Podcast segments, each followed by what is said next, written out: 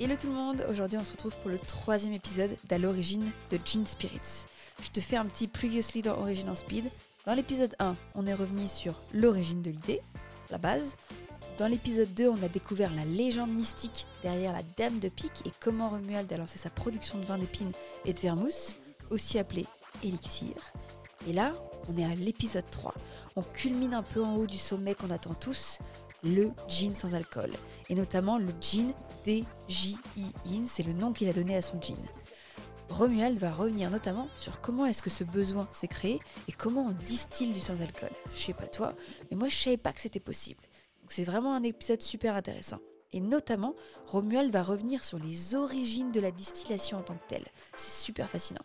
Bref, je t'en dis pas plus et je laisse te raconter tout ça. Bonne écoute l'ami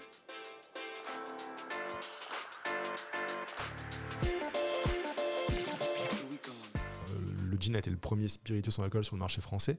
Mais, euh, mais contrairement à beaucoup de mes concurrents, euh, en fait, je défends pas une vision unilatérale du truc. Bon, déjà, je fais de l'alcool à côté. Et pour moi, c'est des produits complémentaires. Et, je veux dire, et après, je pense que les gens, on est quand même en France. Je veux dire, on n'impose pas aux gens de boire, mais, euh, mais je pense qu'on peut apprécier, faire la part des choses. C'est quand même une richesse qu'on a dans la culture française. La diversité des produits, Ouais. des, des possibilités. Des... C'est ça, et puis on a quand même, normalement, enfin peut-être que ça évolue maintenant, mais euh, pendant longtemps, on a quand même une vision qui n'était pas extrémiste des choses. C'est-à-dire que contrairement à la culture anglo-saxonne, qui a des avantages, mais qui a aussi des inconvénients, le beach drinking, c'était pas français. Je veux dire, Mm. Euh, bon, moi je sais pas, je suis normand, j'ai fait mes études en Bretagne, on aime bien boire, mais, euh, mais on, comme on aime bien, euh, le côté épicurien de la chose, quoi. Manger. C'est ouais. ça. Et, euh, et après, souvent, enfin, dans les cultures anglo-saxonnes, il y a un côté qui est assez extrême. On va dire, on passe un peu d'un niveau euh, voilà, de 0 à 100%. Euh, et c'est pour ça que pour moi, les jeans, c'est voilà, c'est un produit qui répond à un besoin, une évolution, mais, euh, mais c'est pas un produit qui va se. Enfin, ça n'a pas pour essence de remplacer l'alcool. C'est En tout cas, pas pour tout le monde. hein. Ouais. Euh, Non, mais il y a des jours où on peut être sobre, il y a des jours où on veut juste euh, apprécier euh, même un début de soirée. Moi, je suis, alors là où on est aujourd'hui, on est chez moi. Euh, T'es entouré de beaucoup, beaucoup d'alcool et de beaucoup, beaucoup de bouteilles de gin parce que c'est mon alcool préféré. Et j'ai- j'avais beaucoup de difficultés. Moi, j'aime pas la bière. Le vin, je m'y suis mise très, très tard et j'ai apprécié très tard. Et donc, quand j'allais, quand j'étais plus jeune et que j'allais dans des soirées, mon premier verre, c'était un verre de gin avec euh, du tonic ou autre. Donc en fait, mon niveau d'alcool à 21h, il n'était pas le même que quelqu'un qui a, qui a bu de mousse, on va dire. Mais résultat, ça, ça me... Je... Mais à l'inverse, je voulais pas prendre un coca, je voulais pas prendre un orangina parce que je voulais pas la dose de sucre. Et surtout, je trouve ça moins intéressant qu'un bon gin avec l'amertume, la- tout, ce qui, tout ce qui vient avec. Et c'est ce que j'adore avec le sans-alcool qui prend de plus en plus de place et qui, euh, je trouve, a aussi euh, de l'importance. Quand on est au restaurant le midi, euh, il y a des fois, on a peut-être envie du goût du vin sans, euh, malheureusement, le petit choc du vin où on a une réunion après, ou bon, voilà quoi. Et, je trouve ça aussi top en début de soirée ou même tout au long de la soirée et selon le moment, de se dire, bah, on veut le goût, on veut ce qu'il y a derrière, tout en n'ayant peut-être pas le, ce, que, ce qui vient aussi avec l'alcool. Non, bah, totalement. Euh, donc, euh, oui, je, ne peux qu'être Mais il y, a- d'accord. il y a un converti en face de moi. Mais... Mais, euh, non, non, mais c'est ça. Et c'est- oui, c'est- c'est c'est aussi pour ça que justement sur les jeans, donc il y avait le fait de ne pas avoir d'alcool. Mais euh, ce que j'ai vu aussi euh, rapidement sur ces produits-là, et, et ça, ça, pour moi, ça avait même encore plus d'intérêt, c'était l'absence de sucre en fait. Euh, parce que effectivement, il y a très peu de boissons. Enfin, c'est compliqué de faire des boissons qui ont du goût et qui ont une- un intérêt aromatique dès qu'il n'y a pas de sucre. Euh, on est très mal habitué. Ouais, et puis bah, en fait, c'est comme les amers. On, on a des. bah, le sucre voilà, a pris une place un peu, un peu extrême parce que effectivement c'est une solution miracle à plein de niveaux et encore plus dans l'industrie agroalimentaire. Et puis c'est une solution, en fait, c'est, quasiment un shoot quoi. Euh, Ouais. Je veux dire, c'est addictif euh, et voilà, et ça, on a envie d'y revenir et ça plaît. Enfin, Donc c'est un peu le- la solution miracle. Mais, euh, mais c'est vrai que comme tout, quand après on commence à, ben, à, à moins consommer de sucre, on devient vite justement plus sensible à ça. Et, euh, c'est vrai que, souvent les alcools en fait ont aussi voilà, alors, pas tous les alcools euh, parce que comme tu as dit le gin de base n'est pas sucré, Euh, mais mais voilà il y, a- pas mal d'alcools qui en tout cas qui ont, une certaine euh, voilà, ont un indice sur la glycémie. Euh, et c'est pour ça que je trouvais aussi que justement le, le gin était pertinent. En tout cas, l'approche du distillat sur le sans-alcool, en étant plus dans, le, dans le cadre du gin, euh, faisait sens. Et puis aussi parce que j'ai vu tout simplement que même sur les animations où, je vendais de l'alcool, des alcools peu forts, euh, en local, donc en Nouvelle-Aquitaine, qui est quand même une région qui, est aussi est une région épicurienne. Euh, J'avais aussi beaucoup de, gens qui étaient en fait, qui en tout cas qui se présenté au niveau des dégustations comme, pas forcément des diabétiques sévères, mais, mais en tout cas, voilà, qui avaient du diabète et qui visiblement pour qui c'était suffisamment important pour qui c'est à leur limite la, même une dégustation basique d'un micro verre quoi et, et, sur le nombre j'étais franchement très surpris et assez assez pas inquiet mais ça m'a quand même interpellé euh, puisque c'était systématique en fait sur chaque, euh, sur chaque animation. J'en avais au moins deux, trois. Euh, et c'est pour ça que je me suis dit que voilà, c'était quand même intéressant de proposer un produit qui, qui fasse sens pour des, voilà, des, ben, des vraies problématiques de santé. Et c'est pour ça que, voilà, quand qui dit santé, je me suis aussi trouvé que c'était intéressant de faire le lien avec ce que, sur, sur les élixirs. Et puisque quitte à ce qu'il n'y ait pas d'alcool, ben, autant qu'il y ait. Alors, on n'est pas sur des boissons énergisantes, on va pas se mentir, mais en tout cas, qui est quand même des, des bénéfices. Quoi. Euh, et, c'est pour ça que ça a fait un peu le, le, mélange de, tout ça. Quoi. Ok, donc l'abbaye, le grand-père, la dame de pique, l'élixir, l'élixir qui sont les plantes, les plantes qui amènent au gin, c'est hyper intéressant, tout en ayant la dame de pique qui est très peu sucrée, comme tu l'as dit, euh, et qui s'apprête, enfin qui est pas très loin d'un vin sans alcool, enfin d'une boisson sans alcool. Donc en fait, tout, enfin si, tu, si, on, repart à l'origine, quand on depuis euh, une heure quasiment qu'on remonte tout ça, en fait on se rend compte que ça a vachement de sens au fur et à mesure, que même s'il y a pu avoir euh, des allées, des retours, etc., euh, il y a vachement de de ouais ça l'histoire fait très je suis très contente de la découvrir parce que moi j'ai découvert juste Jean sans la dame de pique sans l'élixir et, et, je trouve ça super intéressant de voir parce que alors en étant allé au Panquibois qui est donc la boutique sans alcool à Paris on voit qu'il y a un marché qui qui se développe. Et je trouve ça vraiment top. Je savais même pas qu'il y avait des vins sans alcool. Mm. Euh, et ça m'intéresserait après, si on va sur gin, de comprendre comment est-ce qu'on en arrive à avoir un gin sans alcool. Euh, mais c'est. C'est, euh, je trouve ça intéressant ce nouveau, ce nouveau marché qui s'ouvre. Je crois que je lisais qu'il y avait 35% des personnes en France qui seraient intéressées, enfin qui sont intéressées par boire plus de sans alcool. Et euh, ouais, je serais, je serais, très partante si ça te dit là qu'on commence à parler de gin, oui, enfin. de comprendre euh, comment, comment est-ce que gin, euh, le nom, l'idée, commence. Alors il y a l'élection, on a compris, mais comment est-ce que tu fais ce quand est-ce que tu fais le pivot, quand est-ce que tu commences à lancer ça officiellement? Alors en fait, donc le gin, justement, c'est un produit qui est né dans le bar, donc et qui a été créé initialement pour répondre à une demande donc, de restaurateur et de barman. C'est vraiment son ADN, même si maintenant il a, voilà, il a SMé et que c'est plus cantonné à ça. Mais il faut aussi comprendre par rapport à, à ce marché-là, historiquement. Euh, quand tu parles du jean, tu parles du jean G-I-N, pas le jean, ta marque D-J. Euh, si, non, je, je, parle du DJN. Ah, d'accord, ok. Oui, parce que bon, après, ouais. non, c'est vrai que oui, c'est un peu euh, DJN. et donc, en fait, il est, je l'ai créé pour donc, une demande croisée. Alors, ça a, ça a, démarré un peu comme un challenge, hein, principalement dans un établissement, mais qui, en fait, a fait résonance avec, avec 3-4 autres hein, à l'époque. Et aussi une, voilà, une analyse que, enfin, un ressenti que j'avais eu sur le marché. Donc là, on parlait de diabétique, mais aussi, je trouvais qu'il y avait aussi beaucoup de gens à chaque fois qui disaient non, je peux pas, je peux même pas goûter en fait. Et pourtant des choses douces, justement, mm. à 12 degrés, j'estime que bon, honnêtement, on risque pas sa vie, quoi. Euh, même si on prend la voiture derrière et qu'on prend un fond. Euh, et, euh, et voilà, et ça, ça m'a interpellé. Et, on voyait, je voyais plus en fait le, la demande du grand public que la demande des professionnels, jusqu'à ce que il y ait voilà, il y ait, ben, c'était Yann qui à l'époque était au Tsuba, et après euh, d'autres personnes qui sont un peu greffées. Dans, des bars? Ouais, ouais c'était des barman donc qui travaillent avec la gamme des élixirs. Et, euh, et, on a échangé, et, en tout cas, ces gens-là étaient pionniers aussi, hein, parce qu'il euh, y a cinq ans, il y avait très peu de barman qui s'y intéressaient. Et, en fait, on, a échangé sur cette typologie de produits. sur le fait qu'ils bah, se sentaient limités dans, dans, la création de produits de cocktails sans alcool et, euh, ils trouvaient pas les produits. Mm. Euh, mais les produits, parce que après, ce qu'il faut voir, c'est que bon, là, ça c'était l'analyse qu'ils avaient, mais en même temps, il y avait, ils avaient quand même pu goûter parce qu'il y avait des marques anglo-saxonnes qui étaient arrivées et qui avaient commencé un peu à faire le buzz, euh, comme voilà, Seedlip, Cedar, et compagnie. et donc, c'était aussi par rapport à la perspective de, ces produits-là qui étaient arrivés et qui étaient portés par des, grands, des grandes compagnies, des grandes marques, enfin, même plus que des grandes marques, puisqu'on est, voilà, est sur des multinationales. Et, et du coup, c'est ce qu'on disait, c'est que la proposition de valeur était intéressante. C'est-à-dire qu'après, il faut faire la part des choses, mais, mais s'il y a, on répond quand même à un besoin de, de clients, et encore plus quand on est voilà, professionnel de, de l'hôtellerie-restauration. Euh, et si les gens vous demandent quelque chose et que vous ne pouvez pas les satisfaire, euh, bah bon, c'est toujours un peu dommage. Ouais, quoi. On se ferme un marché et puis on se ferme. C'est toujours frustrant, je pense, quand on est derrière le bar, de ne pas pouvoir dire bah alors non, j'ai rien sans ben, alcool. Euh. c'est ça, et puis, et puis c'est frustrant aussi parce qu'il y a a une dimension créative. Hein, et la, dimension, la frustration se retrouvait aussi dans la création que les, les barman pouvaient avoir autour des produits. Euh, et ça, c'est une autre problématique que moi j'ai pu identifier plus rapidement. C'est que concrètement, les produits que j'ai pu goûter, et je continue à en goûter pas mal, euh, objectivement, et quand je dis ça, c'est pas pour dénigrer, hein, et je vais pas citer une marque ou quoi, mais euh, même si je l'ai déjà fait par le passé, euh, mais, mais c'est que les produits enfin, voilà, étaient et sont majoritairement mauvais. C'est-à-dire que techniquement, pour moi, on est encore très loin de ce qu'on pourrait attendre de l'immense majorité des produits sans alcool. et ça se ressentait encore plus à l'époque, parce que là, bon, on a, on a, il y, a quand même eu des, des améliorations depuis. Euh, et, euh, et, ça, pour la simple et bonne raison que euh, enfin ça s'est mis en place très rapidement, la structuration de la filière, et il n'y a pas vraiment eu le temps pour l'innovation. C'est-à-dire que les bières sans alcool, qui maintenant pour lesquelles on a, des, on a des rendus qui sont assez extraordinaires sur certaines typologies de bières, je ne parle pas sur toutes, hein, mhm. il faut voir que ça a 30 ans d'existence et qu'en Allemagne, ça fait 30 ans qu'il y a des mecs qui brassent de la bière sans alcool. Et qu'on vient de découvrir mhm. ça en France maintenant.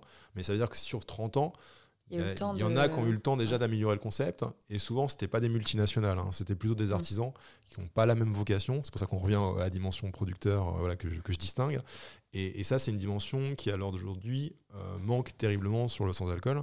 Euh, c'est-à-dire que c'est quand même des produits et des process qui sont très industriels, avec les qualités et les défauts que ce genre de, production ont. En tout cas, à mon niveau, dans l'univers dans lequel euh, je travaille, euh, c'était plus des, des, défauts que des qualités, en tout cas de ce que j'en ai ressenti. Euh, même si après, ils n'ont aucune difficulté à placer des produits, parce qu'ils ont une autre force de, de frappe que nous. mais, mais du coup, je me suis dit que voilà, en tant que producteur, moi, j'aime créer, j'aime essayer d'imaginer de nouvelles choses. Donc, il y avait un intérêt à essayer de. Ben, de partir de ce que nous on attendait en fait de l'univers des spies euh, à l'usage dans les cocktails et qu'on puisse retrouver ça et même d'un point de vue techniquement à la dégustation mm. sur un produit qui n'est pas d'alcool. Et c'est pour ça que la démarche du gin est enfin à chaque fois je leur dis mais c'est une réalité c'est qu'en fait le produit il est aux antipodes en fait des trois quarts des productions sur le marché au niveau mondial c'est que euh, on est je suis parti d'une finalité pour élaborer un procédé de fabrication ce qui est complètement différent en fait des produits qu'on trouve sur le marché pour lesquels les trois quarts du temps on va appliquer en fait une méthode mm. de fabrication qui est plus ou moins conventionnelle pour arriver à une gamme de produits. Donc c'est pas du tout la même démarche en fait. Et c'est mm. et c'est pas pour dénigrer, mais ça explique en fait. Non, c'est ton process, c'est la, différence hein, de même de dégustation pure en mm. fait tout simplement. Parce que du coup euh, l'idée c'était d'avoir un produit qui, ben voilà déjà ne nécessite pas de désalcoolisation puisque euh, les, euh, en fait, euh, la désalcoolisation peut être intéressante. Après, voilà, le truc, c'est qu'à chaque fois, il faut vraiment mettre des guillemets, ça dépend de la manière dont on le prend et comment on le fait. Mhm.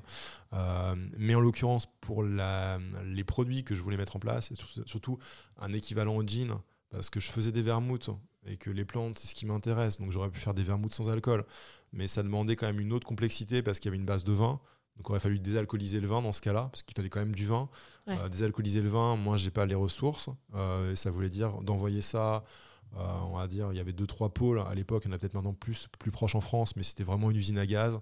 Et, après, bon, ça correspondait juste pas à, ton histoire. Au niveau de la logique, c'était ça faisait vraiment pas sens. Et encore plus après au niveau de tout ce qu'on rajoutait derrière. Par contre, le jean, ben, très, enfin, le gin et vermouth, pour moi, c'est quelque chose, c'est deux produits qui vont vraiment de pair. Euh, donc Et puis la distillation, j'en faisais pas en fait. Enfin, j'en faisais, j'en faisais pas sur les produits euh, de la gamme alcoolisée. Donc j'aime aussi faire des produits qui sont différents. En fait, je fais pas des copycats, mais j'aime bien avoir des produits qui chaque fois aient un sens. C'est pour ça que j'ai pas d'intérêt à faire un gin alcoolisé, même si je pourrais le faire, même si j'en fais. Mais c'est pas ce qui m'intéresse de faire un produit comparatif, quoi. Le gin, il a, il a son ADN mm. et, voilà. Et donc le gin, en fait. Euh, L'idée, c'était ben, d'intégrer la distillation, d'intégrer les plantes, mais surtout d'intégrer une technique justement pour assumer qu'il n'y ait pas d'alcool. C'est-à-dire que c'est quelque chose qui, il y a 5-6 ans, en fait, ne se faisait pas. Et c'était une vraie opacité, en fait, que les, producteurs, enfin, que les marques euh, avaient, c'est-à-dire que beaucoup valorisaient la, tarification de leurs produits par rapport au fait qu'ils aient contenu de l'alcool. Mm. Euh, et, pendant les deux, trois premières années des premiers majors, on va dire, ils précisaient même pas la manière dont c'était fait. C'est-à-dire que même pour les professionnels, c'était très opaque, en fait, les, méthodes d'élaboration. En ce qui me concerne, moi, j'ai aucun problème à justifier le prix de mes produits, qui correspondent en fait à une élaboration, une innovation technique, à un coût de matière. Euh, l'alcool, honnêtement, c'est peanuts. Dire, euh, si je devais le faire, la honte, les vermouths devraient coûter beaucoup plus cher que ce qu'on fait. Mm. Euh, c'est pas comme ça que j'indexe en fait mes, mes créations. Euh, c'est pour ça que le, le jean, il est, enfin voilà, je- j'assume en fait un positionnement où il n'y a pas de, on travaille sans alcool. C'est le postulat de base pour pas en avoir à la fin, mais aussi pour éviter une usine à gaz, alors qui en tout cas qu'aurait demandé encore d'autres choses derrière. Et puis je trouve dévalorise, enfin dévalorisant. Quand on fait un bon alcool, pour moi, c'est déjà un produit à part entière. De devoir le renlever derrière, je trouve que ça, ça me Oui, fait un peu mal au cœur. Ça va un peu dans le. oui. Ouais. Et, euh, et autant faire un bon produit du premier coup. enfin, en tout cas, essayer, Essayer essayer au de le faire. Euh, et c'est pour ça que le jean, en fait, voilà, s'appuie sur une, bah, une technique qu'on a brevetée, où euh, l'idée, c'est justement de. C'est une, une distillation qui va respecter les grandes étapes d'élaboration d'un jean.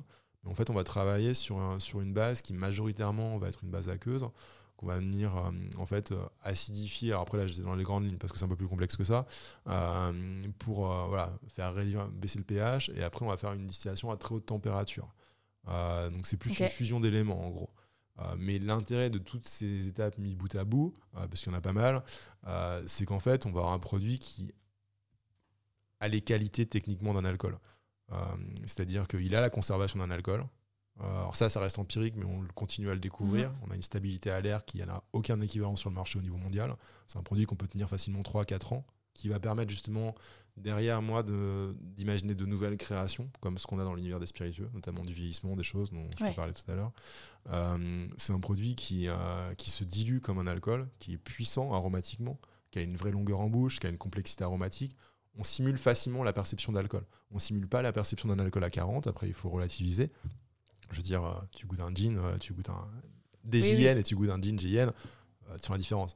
Pour moi, en fait, c'est même pas. Enfin, C'est je- pas là l'intérêt forcément. non, et quand, quand j'ai à le présenter, en fait, je le vendrai même pas, même si c'est comme ça qu'il est vendu, même si c'est sa famille. Euh, je le vendrai pas comme un gin sans alcool. Je le vendrai plutôt comme un, un esprit de plante qui permet de revisiter, on va dire, les, les aromatiques du gin dans les cocktails. Par contre, pour faire tous les cocktails à base de gin, ça va marcher.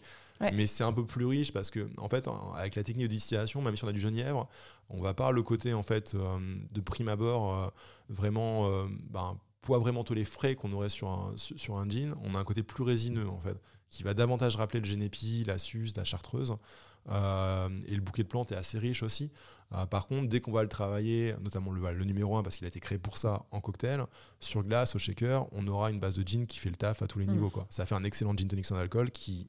Alors, sur un profil de gin un peu, un peu floral herbacé, euh, fonctionne parfaitement. Mais derrière, on peut faire de la créa beaucoup plus poussée. Et surtout, on peut l'utiliser pour des, des- comme base pour des, pro- des, des cocktails qui ne nécessitent pas du gin. Ce qui est aussi la force du produit. C'est qu'on peut très bien le, le- le substituer en fait à un alcool blanc. Euh, type, même si aromatiquement de base ça n'a rien à voir, hein. mais, euh, mais typiquement il peut très bien marcher en substitution sur un cocktail sans alcool, sur une tequila ou un rhum blanc. Mm. Euh, C'est-à-dire qu'on peut visiter un simier daiquiri, on peut visiter une margarita. On a, Ah, il a les, les- le spectre de Ouais. création pour, les, c'est pour ça que mis pour le bar est assez incroyable. c'est ça, c'est pour ça que j'ai mis beaucoup de plantes en fait dans le mélange. C'est Mm. qu'il y avait une logique de plantes qui correspondait à la trame d'un gin. Il y a une logique, alors c'est quand même ça, surtout la, base, qui était une logique structurelle. hein. C'est-à-dire que c'est aussi ça qui permet, qui donne les qualités du produit en termes de conservation pure, en termes de, de, ressenti, euh, ouais, en termes de rétroolfaction aromatique. hein. Mais, euh, mais disons qu'on on a une base qui est, très large et, euh, et qui permet, voilà, de, en solution en main, de, faire plein de choses avec un seul produit. Maintenant, dans les nouveaux produits qui sont développés, ça s'appelle toujours jean, mais j'ai pas forcément à cœur que ce soit un, un copycat d'un jean. Du coup, je vais essayer d'aller d'imaginer des créas qui seront plus. euh, ouais, qui ont du sens en fait, même pour des, des amateurs d'alcool, qui veulent juste des goûts différents et, euh, et, ouais, et un ressenti en fait qui apporte quelque chose d'un peu plus innovant. Quoi. Euh, et, et voilà, mais par contre, je crois que j'ai pas répondu à ta question par rapport à l'origine du mot jean et tout, donc j'ai un peu. Euh, ouais, on peut y revenir juste après parce qu'il y avait, il y a, il y a quand même un truc qui me, qui me taraude. Alors moi, je suis dans mon côté un peu débutant euh, Ouais. et je, je cherche encore euh, des fois à comprendre plein de choses. La fermentation, je commence vraiment à ce que j'en fais et je pense qu'effectivement, à partir du moment où on fait, on, on comprend certains procédés. Et donc là, on est sur la distillation sans alcool, ce qui pour moi n'existait pas. Alors si ça existait, euh, et c'est aussi et ça c'est intéressant de le voir, c'est que pour revenir au tout démarrage, quand je disais que quand des fois on est dans un milieu, on a tendance à savoir les choses d'une certaine manière, c'est quelque chose qui m'a vraiment interpellé en fait sur le enfin, quand il y a eu l'émergence un peu des premiers sans alcool et du discours que les professionnels du monde du bar ou de l'industrie des spiritueux pouvaient tenir, parce qu'ils voyaient le un peu la les produits sans alcool qu'à travers le spectre des usages et de la manière Mm. dont, on, dont on leur vend les, ben, les distillats de whisky, de rhum ou de ce que tu veux. Et, euh, et c'est aussi pour ça que alors ça fera le lien que j'ai appelé le produit gin. Euh, c'est qu'il y a aussi une logique qui est liée à ça. C'est que, en fait, l'alambic et la- l'acte de distillation, il est pas né pour produire de l'alcool. Il est antérieur. Je veux dire, on a distillé des produits sans alcool bien avant de distiller des produits alcoolisés. Ça, c'est une réalité. Ok. Historiquement, On faisait quoi avec? bah, en fait, la distillation, alors après, c'est pareil, c'est un peu la magie des trucs empiriques qui démarre sur un- une logique qui était un peu euh, euh, philosophico-magique, euh, ouais, alchimiste, ce qu'on veut. C'est en fait, on a créé les alambics pour, par la chauffe. hein. Alors, je pense qu'on s'en est rendu compte quand on a commencé à faire chauffer des marmites et qu'on a récupéré les vapeurs, en fait, pour séparer ce qu'on appelle l'esprit de la matière. C'est hum, en gros, euh, voilà, tu, tu, tu, tu distilles, enfin, même le mot distiller, en fait, c'est que tu, vas, tu vas condenser et extraire euh, un- une, un- une espèce de quintessence d'un produit. Quoi. Ouais. Et, euh, et à l'époque, donc les distillats, euh, on les a surtout, enfin, on les a créés. Alors, je pense que ça a d'abord démarré aromatiquement, mais on a tendance à dire que c'est médicinal et aromatique. Et sachant que les deux étaient aussi vachement liés, c'est qu'on avait aussi vachement tendance à respirer en fait des, des fragrances ou des effluves aussi, ben, parce qu'on pensait que ça permettait de se prémunir euh, contre certaines maladies, Mm. comme on croyait que c'était, euh, c'était, euh, ça s'attrapait en fait ben, typiquement par les mauvaises mannes qui, voilà, qui étaient, ben, qui étaient du, de l'ordre un peu ouais, dans, dans l'air. Et, euh, et toujours est-il que voilà, les, les, les premiers, donc, alors, en tout cas, les premières traces avérées de distillation, on va dire, c'est, ça correspond grosso modo, c'est, euh, ouais, la Perse, on va dire. En tout cas, c'est- le bassin, voilà, le bassin, le bassin méditerranéen. Après, il y a eu des échanges avec la Méditerranée. Et euh, les Égyptiens étaient voilà, aussi des gros distillateurs. Euh, et c'est pour ça que c'est intéressant, c'est qu'en tout cas, dans la culture, en fait, ça a d'abord été vu comme un, comme un produit en fait, voilà, médicinal et, euh, et cosmétique. Mm. Euh, donc on a d'abord, en fait, on a toujours démarré par des plantes. Euh, ça a été la base en fait. Euh, donc on a distillé typiquement des eaux florales en fait. hein. Mais qu'on a après un peu complexifié parce que comme il y avait une dimension qui s'est greffée qui était assez ésotérique, euh, on a commencé à mélanger pas mal de choses. Et c'est ça aussi qui a permis de façon très empirique de découvrir aussi. Alors après, c'est quand ça a commencé à être codifié, hein. Notamment après quand il y a eu la période plus lumière, on va dire.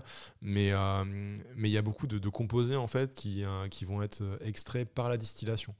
Euh, avant des procédés euh, chimiques plus complexes, Mm. euh, notamment bah, typiquement le vinaigre cristal qu'on utilise. dans- voilà, c'est du vinaigre de di- distillé, donc c'est l'acide acétique en fait, basiquement, qu'on va, qu'on va distiller.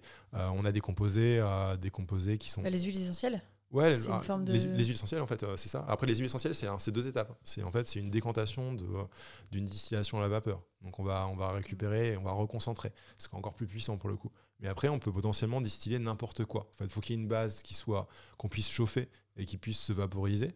Mais c'est pour ça que euh, techniquement, et ça, a été fait, il y a des composés même minéraux, organiques et pas forcément que des plantes, qui euh, peuvent être disti- distillés et qui ont donné en fait naissance après à des composés qui ont maintenant voilà, été euh, conditionnés, travaillés de façon beaucoup plus scientifique. Mais, mais toujours est-il que ça a été vraiment appliqué à tout. Quoi. Et, parce que l'idée à chaque fois, c'était d'avoir un peu la quintessence. Euh, et la notion en d'alchimie, elle, vient de ça. Euh, et c'est ça qui a créé vraiment voilà, de, l'innovation. Et la- l'alcool, hein, pour euh, arriver à l'alcool, c'est qu'en fait, ça fait partie des choses, en fait, des esprits qu'on distillait. C'est-à-dire qu'on appliquait esprit 2 à tout ce qui était passé dans l'alambic et qu'on récupérait à la sortie.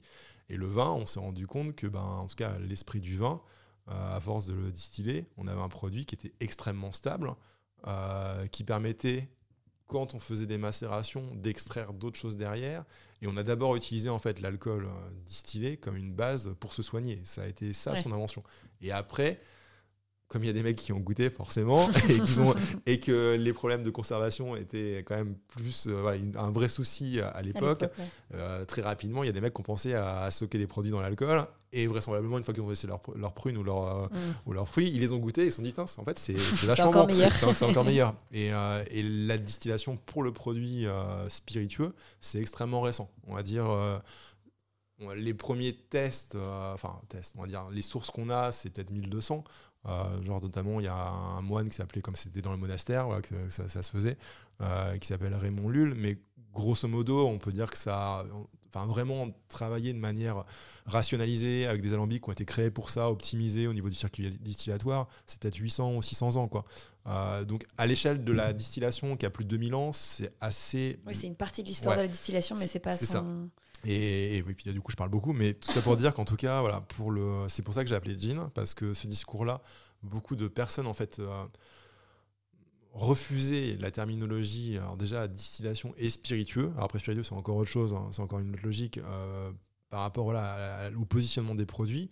Sauf que ce produit-là, pour moi, c'est un esprit en fait dans, dans son essence. Euh, et d'un point de vue spiritueux, dans le sens où, alors pas forcément au niveau de la réglementation maintenant européenne qui a un peu fait le à couper et du coup associer la notion de spiritueux à, la notion d'alcool. Mais en tout cas, dans la notion originelle euh, d'esprit, c'est exactement ça. Et surtout dans la notion technique de ce qu'est un spiritueux, en fait, il remplit toutes les cases. C'est-à-dire mm. que la perception d'alcool, euh, sa conservation, sa puissance euh, et ses usages sont ceux qu'on qu'on associerait maintenant à un spiritueux. C'est clairement pas un produit qu'on boira comme une infusion ou comme un comme tisane. on, est très loin de ça quoi. et le gin en fait c'était voilà, c'était pour ce clin d'œil là, c'est que c'est donc c'est un esprit euh, c'est un esprit plante. Et il s'avère que l'alambic que j'ai utilisé en modèle euh, qui a servi d'inspiration en fait pour la, ben, pour le, pour le, la partie vraiment prototype, euh, c'est une Alquitara en fait qui a été revisitée, donc qui est un modèle alambic qui maintenant n'existe quasiment plus qu'au Maghreb, puisque c'est un modèle qui est très rudimentaire, mais qui a un intérêt par rapport à l'usage que je lui ai donné. Et, ça ressemble à quoi? C'est vraiment, bah, on est sur une cocotte minute. Hein, c'est, euh, enfin, elle a une forme qui est jolie, hein, mais c'est, euh, en fait, on est sur un circuit distillatoire qui est très, qui est très, qui est très, très compressé, quoi. Euh, et on l'utilise principalement pour la fleur d'oranger maintenant dans les régions du Maghreb. Et je trouve que c'était une jolie, voilà, c'était un joli clin d'œil à, à, cette dimension-là, d'où le nom de jean. C'est aussi pour ça que les produits qui arriveront derrière euh, non pas forcément des notes de jean, mais ça s'appelle toujours jean. D'accord, ok. Donc c'est ta marque maintenant, jean comme Dame de Pique, comme. Euh, c'est la marque et c'est pour ça que la gamme parallèle, par exemple, que dont j'ai brièvement, euh, brièvement parlé, elle sera toujours, même si elle a un nom différent, enfin même si le produit dans la gamme a un nom différent, il est toujours dans la gamme jean signature. C'est que c'est juste voilà, c'est juste une, une évolution, mm. mais la gamme c'est les esprits quoi. C'est voilà, ce qu'on fait. C'est très très poétique. Et voilà, c'est fini pour l'épisode 3. J'espère que l'écoute t'a plu et que t'es prêt pour le prochain et dernier épisode. On clôturera la saga à l'origine de Gin Spirits en parlant de sa commercialisation. On reviendra notamment sur le choix de la bouteille et le design de son étiquette, mais on prendra un petit moment aussi pour parler business et comprendre comment Romuald a fixé le prix de sa gamme de gin sans alcool. En attendant, n'hésite pas à t'abonner au podcast sur ta plateforme préférée et à nous rejoindre sur Instagram. C'est origine.podcast. Ça te permettra d'être tenu au courant de la sortie des nouveaux épisodes. Et j'ai mis un petit rituel en place. Je publie un nouvel épisode tous les samedis matins. De quoi commencer le week-end en beauté. Merci à toi et à très vite sur Origine.